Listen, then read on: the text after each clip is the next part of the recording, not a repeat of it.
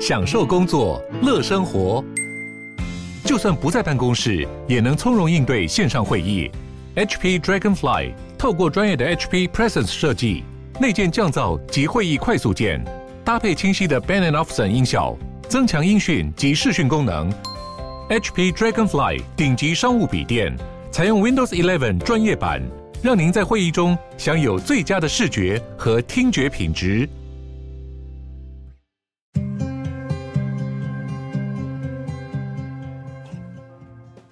欢迎鲨鱼，带你关注那些有流量却没声量的有趣资讯。用十分钟的零碎时间，一起跟上这个永远跟不上的世界。有一个资料库在网络上拍卖十块比特币，大约是现在二十万美金左右的价格。这个资料库据说内容非常非常的丰富，因为里面有大约十亿中国人的资料。这个资料库一上架，就在几个小时之内获得了三十万点阅。上架的商品是由一位匿名叫做 China Dan 的使用者。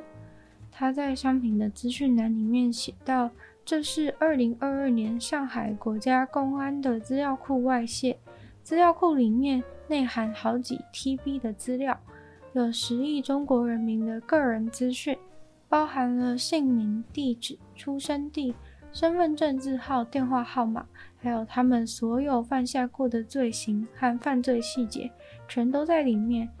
这位卖家提供了当中的范例数据。”很多人也在怀疑说，他所宣称的上海公安资料流出真实性如何？但是已经有许多熟悉这方面的使用者为这个资料库的真实性背书。不过，大家真正怀疑的是，他会不会给出真的资料？因为他很有可能拥有真的资料，但是不一定会卖给你真的。毕竟以这么庞大的资料库，十比特币的价格实在是太便宜了。而且比特币现在又大跌价，所以未来实际能拿到的一定不到二十万美金，很可能只能拿到六成左右。如果他诈骗大家的话，他能够赚个好几百万美金；但如果他选择卖真实的资料，那他可能是拿自己的命在赌，因为中国政府一定会千方百计的想要把他给杀了。况且中国现在已经可以影响全世界。他就算逃到天涯海角，也没有外国人能够保护得了他。虽然他公布的范例资料很多人都觉得是真的，但是基于这个人贩卖真资料所会面对的后果，大家都不太相信他真的敢这么做。也有人相信这个人的资料有九十八趴的几率是真的，卖这么低的价格只是纯粹的想要羞辱中国政府。但结果过没多久，那个资料库就被网站方给下架了。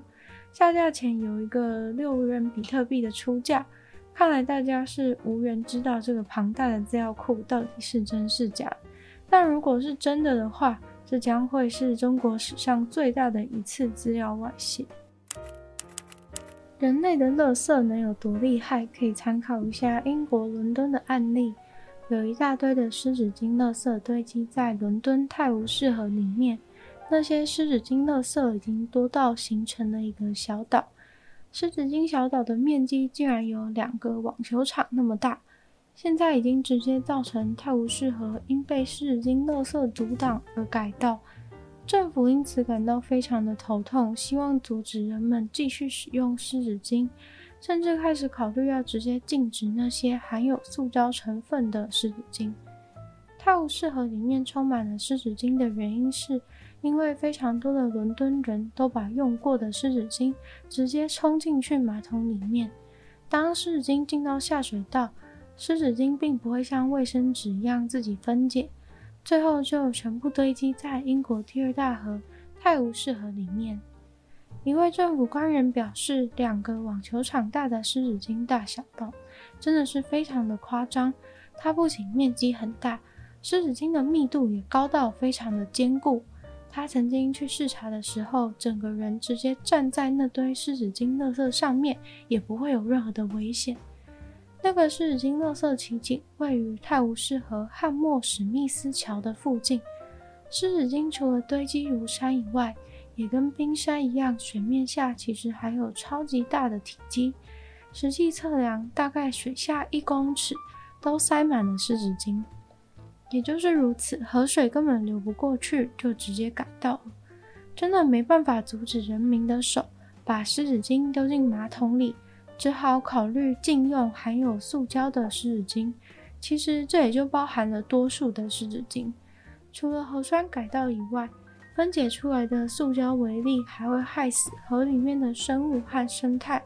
即使每年都有很多志愿者在努力帮忙清，还是敌不过大家把湿纸巾冲进马桶的速度。一个新的 AI 演算法现在可以预测大城市中犯罪的发生。这个演算法是由芝加哥的社会科学家所制作的。他们把城市以九十三平方公尺为一个单位，并且拥有高达九十趴以上的准确度。研究人员用暴力犯罪和财产犯罪的历史资料来测试模型。过程中会从资料中分析出犯罪发生前的一些迹象和套路，对应到发生在每九十三平方公尺范围内的几率，用这样的方式来预估未来犯罪事件发生的时间和地点。一开始先用芝加哥的资料在芝加哥做验证，后来又拿到了其他大城市，像是亚特兰大、洛杉矶和费城，结果都如预期般的准确。这个新的工具跟过去的预测模型都不太一样。以前通常都是分析出一些犯罪的热点，认为犯罪会从那些热点扩散到附近的区域。但是这个假设似乎遗失掉了城市当中复杂的社会环境，还有犯罪和警察执法效果之间的关系。用这种犯罪热点的方式，只是预测出偏见，没有预测出精确的结果。做出这次厉害模型的科学家承认，在做数据分析的时候，如果是由人类来决定哪一个套路会导致犯罪的话，那这个模型做出来一定会带着人类的偏见。但是现在他们能够直接去问演算法一些复杂的问题，例如可以问演算法，如果财产犯罪的比例增加的话，暴力犯罪的比率会变得如何？虽然这个犯罪预测工具还蛮成功的，但是也有其他的教授认为，比起专注在如何预测并布置警力，更重要的是从这个模型的背后去看出单位地区的不平等，来更加提前预防犯罪。不过，基本上这个犯罪预测工具是只有针对暴力和财产，如果是环境犯罪或是隐私诈欺犯罪，是完全没有办法被包括在里面的。其实，警察单位早就有在使用其他的犯罪预测工具，目前使用的都是比较限缩在少数因子的模型，主要是透过一个潜在犯罪的可能性因子列表，还有特别针对大规模射杀事件准备的蛛丝马迹。这个模型主要是针对每个人打一个分数，这个分数越高，就是代表这个人越有可能会犯罪。也就能够让警察去追踪每个达到某个分数以上的人，但是后来那个模型却被爆料准确率非常的低落，而且充满偏见。而这次的时间地点犯罪预测模型似乎值得期待。美国田纳西的消防队员完成了一个很可爱的任务，那就是把一只小小猫从 Pepsi 的自动贩卖机里面救出来。一位超市的员工在中午吃饭的时候，听到很奇怪，为什么店里的自动贩卖机会发出喵喵的叫声？结果就靠近一听，发现贩卖机里面好像有一只小猫。他还叫来了几个同事一起共同努力，想要把猫弄出来，但是都失败了。结果最后他们就决定打电话请消防队员来救猫。消防队员一来到现场，就听到了贩卖机里面传出来的喵喵声。听起来那只小猫已经在里面不耐烦，快要不行了，叫声非常的凄厉。结果消防队员把贩卖机的电源切掉，背盖都拆了，还是看不到小猫在里面哪里的哭。后来经过了一番努力，才找到另外一个开口，把贩卖机拆开来，顺利的把看到光线就不哭了的小猫取出来。今天的鲨鱼就到这边结束了，再次感谢订阅赞助的会员：大龄男子 James、Jason、黑渊、毛毛、黑牡丹、Ellie、虽然秋生还有 Z Z Z。那就希望有其他有意愿继续支持鲨鱼创作的朋友，可以在下方找到 Patreon 链接，里面有不同的会员等级，还有不同的福利给大家参考。那也可以多多的把鲨鱼的节目分享出去，或者在 Apple Podcast 帮我留星星、写下评论，可以在留言地方留言给我。那也可以去收听我的另外两个 podcast，其中一个是女友的纯粹不理性批判，里面有时间比较长的主题性内容；另外一个的话呢是听说动物，当然跟大家分享动物的小知识。